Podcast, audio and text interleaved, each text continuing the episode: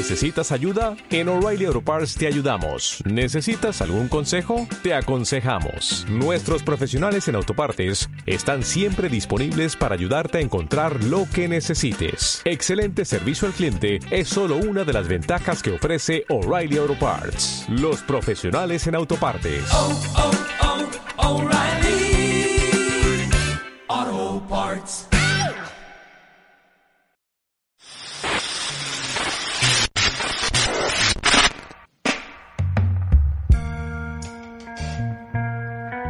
Hola amigas, hola amigos, ¿cómo les va? ¿Cómo están?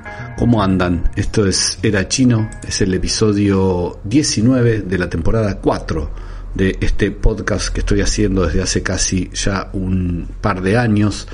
Mi nombre es Guillermo Hernández, por si alguien no lo sabe, soy un periodista especializado en cine y series, trabajando de esto desde hace casi 27, 28 años. Eh, lo digo porque por ahí alguno está escuchándolo en algún otro país y no sabe bien quién soy.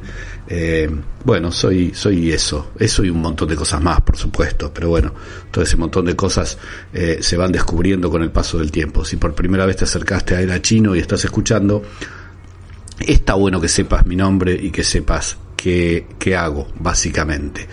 Eh, quiero agradecer mucho, mucho a quienes eh, se dan una vuelta por mi web, guillermohernandez.com.ar, ya sea para suscribirse al newsletter gratuito, ya sea para escuchar desde ahí, eh, era chino, o también para apoyar mi trabajo. Gracias a todos, a todos por todo lo que hacen por mí. Estoy alucinado con la cantidad de gente que está escuchando este podcast, eh, la cantidad de, personas que se han suscrito al newsletter de los viernes también, digo, no paran de sorprenderme y me resulta por sobre todas las cosas muy, pero muy gratificante. Arranco este episodio 19 de esta cuarta temporada de Era Chino con Netflix. Les quiero avisar de antemano que en este podcast hay mucho Netflix, mucho, mucho, mucho. Entré a ver un montón de cosas que tenía ganas y me di cuenta que terminé haciendo casi un podcast eh, hiper Netflix, donde salvo un contenido, todo lo otro tiene que ver con la N roja. Bueno, a veces salen así, a veces no.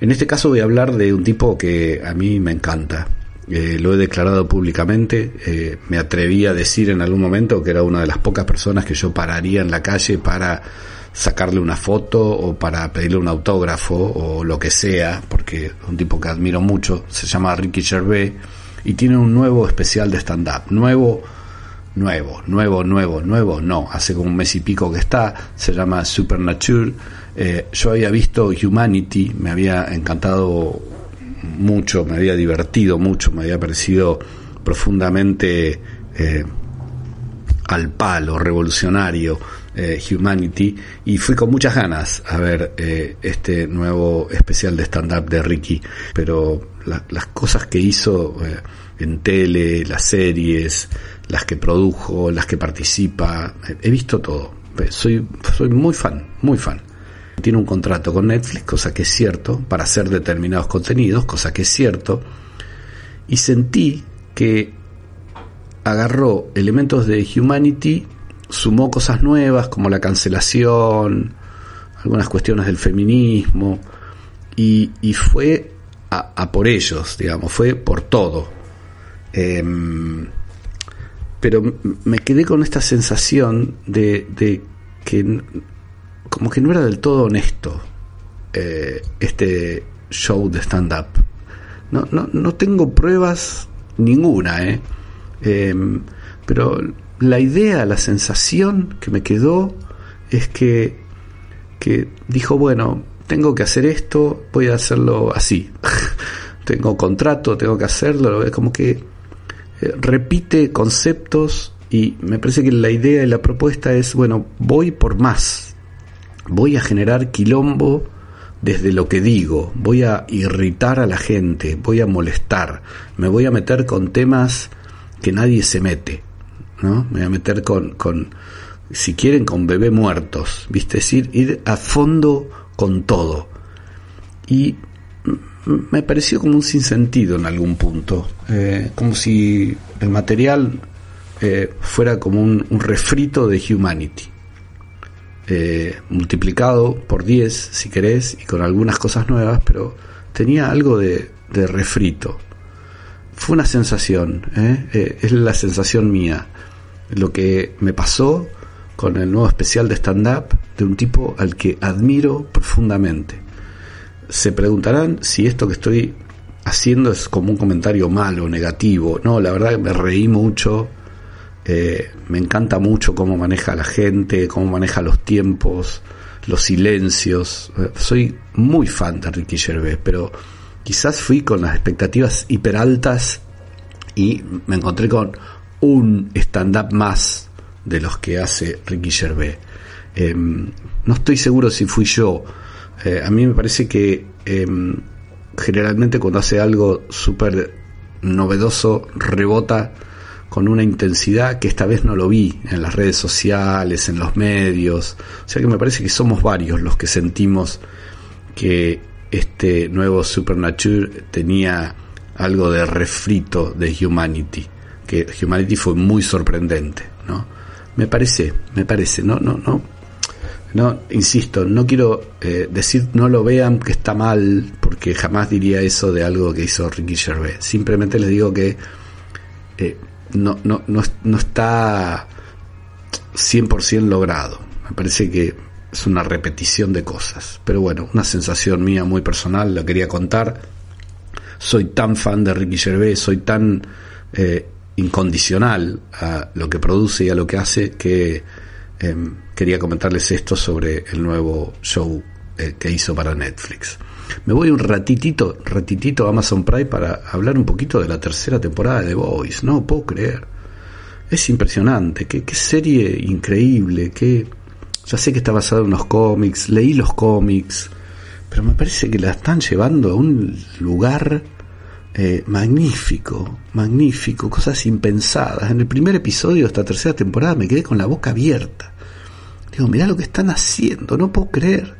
¿Viste cuando decís, no, no, no, no, no, no, no, no, no, no, no podés, no podés hacer esto? ¡Pum! Lo hacen.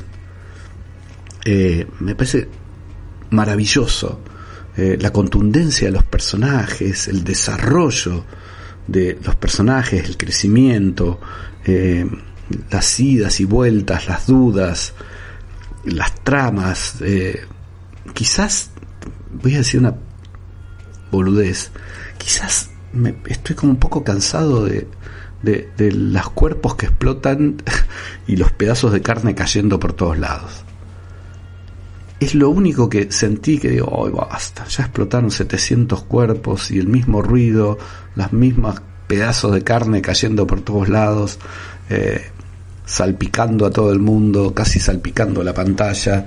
Dije, bueno, ya basta de Voice, pero es tan fuerte la trama, es tan fuerte la historia, es tan fuerte los giros que tiene la historia, eh, los idas y venidas de los personajes, cómo se va poniendo pesada, pesada, pesada la serie, eh, que, que la verdad que no paro de admirarme y no me canso de decir, y esto posta de verdad con una mano en el corazón, de que de las cosas que he visto en la última década de Voice, eh, es, está entre las que más me ha sorprendido. No, no hablo de, de, de, calidad solamente, he visto muchas cosas de calidad, muchas, sobre todo en HBO, que todo lo que produce es genial, Amazon Prime ha hecho series muy buenas, Netflix también, también Paramount Plus está haciendo cosas maravillosas, pero a nivel no me esperaba esto, no esperaba que esto me sorprenda así. The Voice está rankeando en un top 3 eh, de, de, mi vida, pero sin dudarlo, eh, sin dudarlo. Así que sepan que Amazon Prime ya está disponible la tercera temporada, van subiendo episodios semanales, eh, no está terminada, pero es una obra de arte. Si no saben qué es The Voice, que quizás estoy obviando eso, porque ahí estás escuchando y me decís, ¿qué es The Voice? Bueno, eh, es una historia que se centra en superhéroes manipulados eh, no genéticamente, pero sí con, con, con, algo artificial. Eh, y, y, todos esos superhéroes eh, tienen ese rasgo de humanidad, humanidad que algunos los hace heroicos y a otros los convierte en mierda pura, en seres humanos de mierda. Eh, y después hay un grupo que quiere combatir contra los superhéroes, contra estos héroes y, y destruirlos. Bueno, un poco eso es el planteo. Súper violenta, súper sangrienta, divertidísima, por momentos grito de, de, de, alegría y de emoción, pues no puedo creer lo que estoy viendo. Eh, es una gran serie de Voice, no es para todo el mundo. Si te impresiona la sangre, si te impresionan los cuerpos destrozados y eso, olvídate, anda para otro lado. Si tenés estómago para digerir esas situaciones, The Voice es una de las series que tenés que ver, sí o sí. Y esta tercera temporada es magnífica. Vuelvo a Netflix, le dije que iba a ver mucho Netflix. Eh, Garra se llama la nueva película de Adam Sandler. Eh, me encantó. Adam Sandler cuando se pone serio a mí me fascina. Eh, hay como un prejuicio muy grande. Hay gente que he leído y escuchado que no le gusta la cara de Adam Sandler, que le dice cabeza de huevo o cara de huevo. Eh, dale, dale. Eh, cinco o seis personas en el mundo pueden hablar de la cara de Adam Sandler, que son bellísimos. Después el resto. Eh, pero la verdad es que me, me ha gustado mucho esta película. Es una película de esas que hace eh, eh, personaje un poco más serio, es un cazatalentos de básquet que recorre el mundo. Obviamente no, no va al tuntún, sino que bueno, va a Rusia porque hay un tipo que juega, que le dijeron que es bueno, va a verlo, va a ver si sirve. Él representa a un, una gran franquicia del el básquet y, y bueno, en, en, el arranque de la película va recorriendo y viendo personajes y medio de pedo descubre en España a un tipo que es lo, todo lo que está buscando. Y de ahí en más arranca la película. El tipo es un español muy especial, eh, muy joven, tiene una hija, eh, vive con la madre y la hija. La verdad que, que, es una película muy emotiva en un punto. Si te gusta el básquet, la NBA particularmente, eh, eh, hay un, desfile de grandes figuras de la NBA, pero un desfile. Eh, había gente que yo no conocía y otros que sí pude identificar, haciendo algunos de ellos mismos. Eh, pero es una película muy emotiva, de, de, de triunfo, de, de, se puede, eh, de, no claudicar, de no bajar los brazos. Eh, me, me, fascinó, la pasé muy bien, muy bien, la pasé con garra. La van a encontrar en Netflix, la nueva película de Adam Sandler. Esa sí se las recomiendo mucho a todos, eh, a todo público, a todo público. Seguimos en Netflix, me puse a ver el documental sobre la muerte de José Luis Cabezas. Si no sos de este país, de Argentina, o si por ahí sos muy joven y no sabes quién es Cabezas, te cuento que eh, era un fotógrafo que trabajaba en, particularmente haciendo, haciendo fotos para una revista eh, muy importante de otra época, que aún existe, pero ya no tiene el nivel y el prestigio que tenía en otros años. Esa revista se llama Noticias.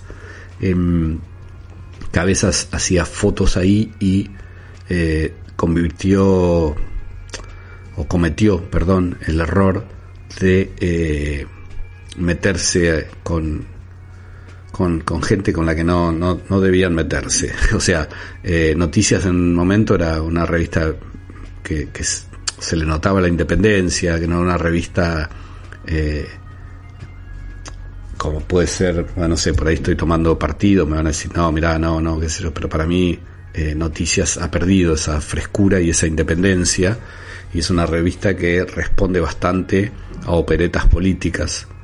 Esa es mi mirada. En la época eh, de fines de la década del 90, cuando ocurrió este crimen de José Luis Cabeza, este fotógrafo de noticias, una revista que tenía mucho más prestigio y que a mi entender me parece que tenía más investigación, eh, tenían periodismo posta.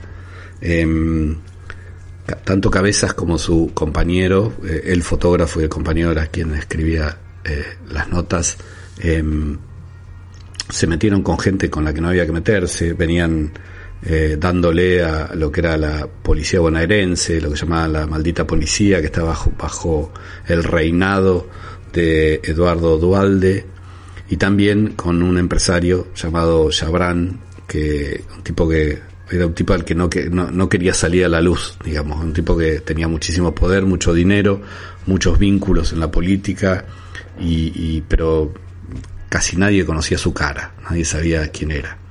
Y ellos eh, hicieron unas notas y, bueno, pusieron un poco eh, su cara en la tapa, y esto generó que José Luis Cabeza se ha asesinado de un par de balazos y quemado su cuerpo adentro del auto eh, que usaban para moverse en Pinamar, donde ocurrió esto. ¿Qué me pareció buenísimo el documental? Primero recordar, porque han pasado muchos años, recordar y ver todo junto. O sea, eh, quienes íbamos siguiendo la noticia eh, durante meses y años, te diría, íbamos viendo las novedades eh, referidas a la resolución del caso, los involucrados, las investigaciones, todo. Em, pero acá está todo condensado en una horita y media y con, con imágenes de sus compañeros, de otros periodistas. Em, la corporación periodística se puso muy firme en que no caiga en el olvido el caso Cabezas y en parte Creo que fue por eso que se profundizó tanto en la investigación. La justicia hizo en, principio lo que tenía que hacer, investigar, y, llegaron a, la resolución. O sea que no, no sé si, si, si, profundizar en el tema de la resolución, porque por ahí honestamente estás escuchando esto y no sabes qué es el caso de José Luis Cabeza si tenés ganas de descubrirlo viendo el documental. Entonces me reservo el callarme sobre, sobre cómo termina la historia. Eh, da mucha bronca, da mucha bronca eh, la situación hoy en 2022 de los acusados, da mucha bronca que Cabezas podría haber tenido una buena vida con su mujer y sus hijos y con sus compañeros da mucha bronca la impunidad con la que deciden un crimen de estas características. Eh, era durante el gobierno del turco Méndez y, había una sensación de que se podían hacer un montón de cosas. No nos olvidemos eh, los atentados a la AMIA, no nos olvidemos el asesinato de, de Carlitos, el hijo de, de del caldo. Eh, y un montón más. Eh, explotó el polvorín en, en, Córdoba, eh, digo, hubo un montón de cosas re sospechosas, las ventas de armas, digamos, era un poco el reino de la impunidad. Y si te metías con eso, bueno, te podían pasar estas cosas, era como una especie de mensaje, ¿no? Eh, investigás, sos periodista, investigás, bueno, podés terminar con dos balazos en la cabeza. La corporación periodística empujó un montón. Eh, por su colega y lograron que, que bueno, que las cosas se resuelvan y que la justicia se ponga las pilas, más allá de lo que puede haber pasado después, ¿no? con, con otros giros de la justicia que fueron aberrantes. Pero es muy interesante el documental, em, ver todo condensado, el caso Cabezas, ahí, eh, muy fuerte, em, muy doloroso, muy triste, y pero muy interesante cómo está contado y cómo está hecho. Eh, lo van a encontrar en Netflix. El nombre se llama El fotógrafo y el cartero y la bajada de título es El crimen de cabezas. Sigo en la N roja y hace tiempo que tengo ganas de hablar de Borgen, la serie danesa. En principio tuvo tres temporadas de 10 episodios cada uno. Cada episodio una horita y han subido, no sé si una cuarta temporada, una especie de continuación, pero si algunos dicen cuarta temporada, en Netflix está identificada como algo aparte, que se llama Borgen, Reino, Poder y Gloria. Em, he hablado extensamente de las primeras tres temporadas, me había gustado mucho, la temática tiene que ver con la política danesa de, Dinamarca, eh, ya sé que saben que danesa es de Dinamarca, pero lo digo por las dudas. Y esta última cuarta temporada de ocho episodios, también de una hora, cuenta un poco eh, sobre los giros que fue dando eh, la carrera política de la protagonista, Brigitte Niobor, la que en, las temporadas eh, iniciales era la primer ministra de Dinamarca. Acá es como la líder de, sería algo así como la oposición, pero no, tampoco es oposición porque cogobiernan, digamos, de alguna forma con la actual primer ministra. Y, y es muy interesante porque es política, política de primer mundo, por un lado, pero también ves toda la rosca que hay y, la influencia de Estados Unidos, Rusia y China sobre países como Dinamarca. Imagínate si influyen sobre países como Dinamarca lo que harán con países como Argentina, que en algún punto creo que ni les interesa por ahí estratégicamente para tener bases o eso, pero pero Dinamarca también tiene una cuestión estratégica eh, con, con, Groenlandia ahí al lado, con alguna dependencia por parte del gobierno dinamarqués, o sea que hay un, un, un punto y un territorio que es interesante estratégicamente para las grandes potencias, China, Rusia y Estados Unidos. Así que eh, es muy buena porque te cuenta la serie desde el punto de vista de, la política, eh, ya te dije la rosca política, eh, se ve también la rosca periodística, queda bastante desnudo y al descubierto la rosca periodística y las cuestiones familiares de la protagonista y de algunos otros personajes que son importantes en la serie. Son, si querés verlo, cuatro temporadas, veámoslo así entonces, cuatro temporadas, las primeras tres de diez episodios, de una horita, ahí tenés 30 horas más o menos para maratón, y la última, que es eh, de hace un mes atrás más o menos, son ocho episodios de una hora también que se llama Borgen, Reino, Poder y Gloria. Muy, pero muy bueno. Como siempre, te recomiendo un libro, ¿eh? pero antes de ir al libro te hago un repasito rápido para que tengas todo.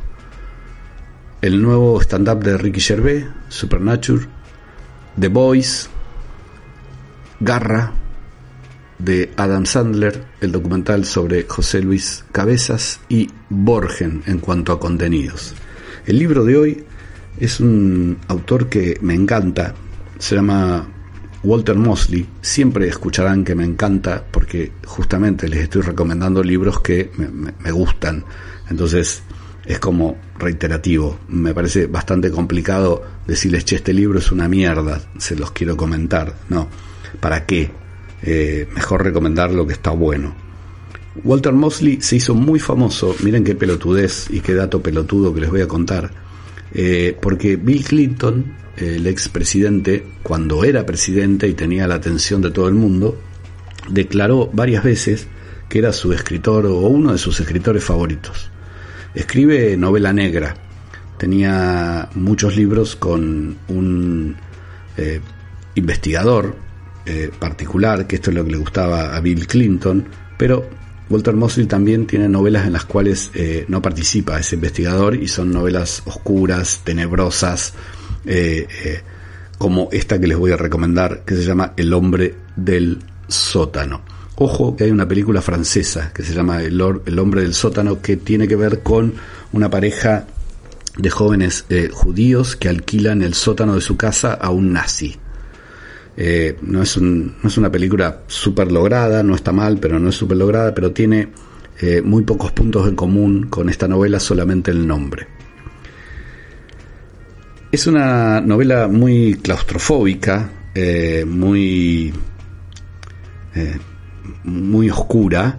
se centra en un afroamericano que se llama Charles Blakey, que es un un hombre de buena familia, eh, vive en una casa muy grande en Long Island que la habitaron sus antepasados, eh, ahora ahí vive él, y aparece un tipo muy especial,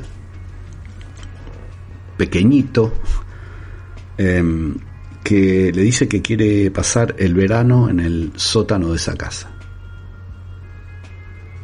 Charles, que está muy jugado de guita y cualquier eh, dinero que aparezca le viene magnífico, acepta eh, esa propuesta extraña acepta que ese tipo sea una especie de inquilino y no tiene idea lo que le espera.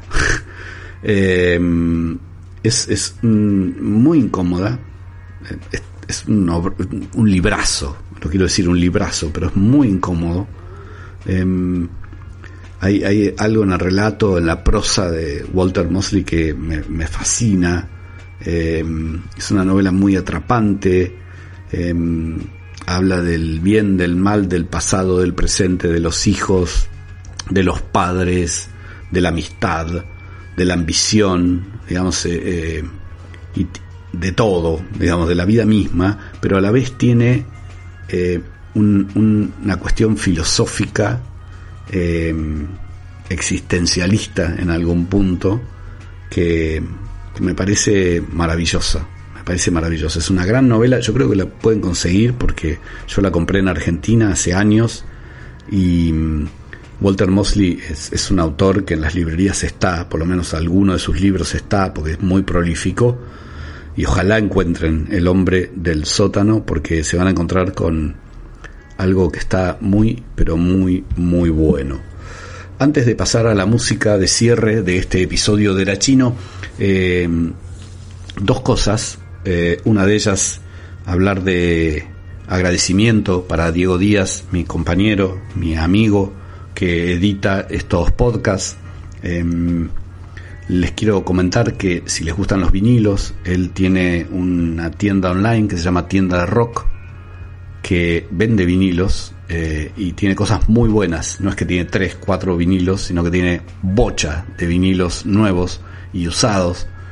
Y, y tiene ahí un negocio maravilloso que a mí me apasiona, me fascina y que me parece que eh, quería comunicárselos a todos ustedes. Así que eh, tienda de rock, su cuenta de Instagram, em, van a encontrar ahí un montón de, cosas muy buenas, sobre todo, insisto, si son fans de la música, de los vinilos.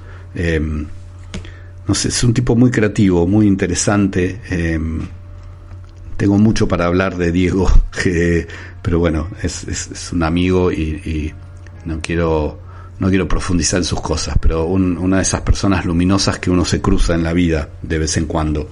Y tuve la suerte de cruzarlo y además, eh, bueno, me, da esta mano de editar esto y me, pone muy contento.